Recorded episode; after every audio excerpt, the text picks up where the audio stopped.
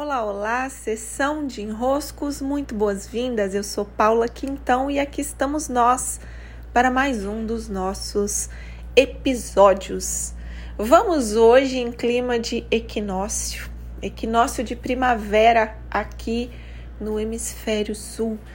E eu gostaria de, nesse desenrosco de hoje, trazer a importância de vivenciarmos as estações, mesmo que no lugar onde estamos, talvez no Brasil, talvez não em todo o Brasil, mas na maioria do Brasil as estações não são tão marcadas assim.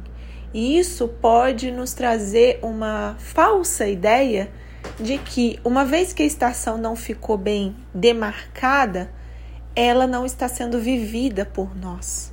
A desconexão com os ciclos da natureza acaba nos desconectando de nós mesmos, dos nossos próprios ciclos, dos nossos próprios tempos de primavera, verão, outono e inverno. As estações, elas têm uma cadência entre elas que nos relembra movimentos naturais da nossa vida e que, se não vamos até lá e de propósito, porque com a vida como ela é, a tendência é nos esquecermos dessas conexões. Por exemplo, a primavera nos lembrando os florescimentos.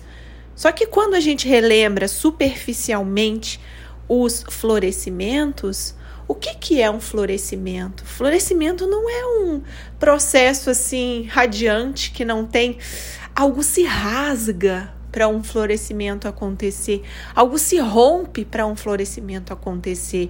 Então não é um processo que só vem assim, ah, nossa, que alegria, eu brinco, né? Brinquei com esse esse grupo do espírito selvagem que nós nos acompanhamos ao longo de todo o inverno e hoje fizemos um ao vivo de equinócio encerrando essas 13 semanas de vivência. Quando a gente diz, ai, nossa, parece que a primavera é um mar de rosas. O mar de rosas envolve os espinhos das rosas. Então, o florescimento envolve um ato de muita coragem, de nos lançar nessa terra e nos permitir romper. Romper a semente que em solo fértil vai germinar. Romper o botão, né? Imagina um botão da rosa.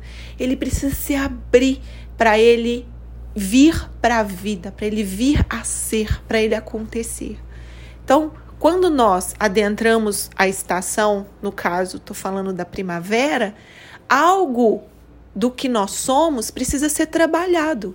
Quando adentramos o verão, outro algo é trabalhado: nosso amadurecimento, as colheitas, o receber em abundância. Quando adentramos o outono, outro algo é trabalhado: o deixar ir, o soltar, o despedir-se, o selecionar. Quando adentramos o inverno, outro algo é trabalhado: o conseguir o recolhimento, o ir para nossa caverna, conseguir estar num lugar de conexão interna.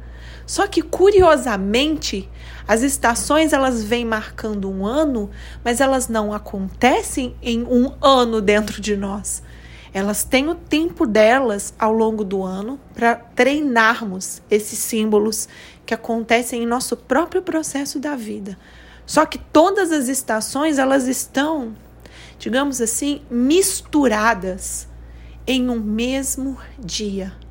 Um mesmo dia de vida pode nos exigir uma postura madura, verão.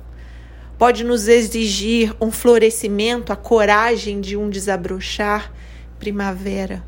Pode nos exigir a confiança do inverno, de entrar nesse recolhimento e permitir que o lado de fora fique lá enquanto nós cuidamos da parte de dentro. Inverno. Pode nos exigir um deixar ir, um soltar. Outono. Um mesmo dia é composto por todas as estações, a sabedoria simbólica que está presente em cada uma das estações. E se conseguirmos nos conectar com essa natureza que é maior do que nós, é maior. A chance de nos mantermos alinhados no nosso eixo, nos sustentando bem também em todas as áreas da nossa vida, é maior.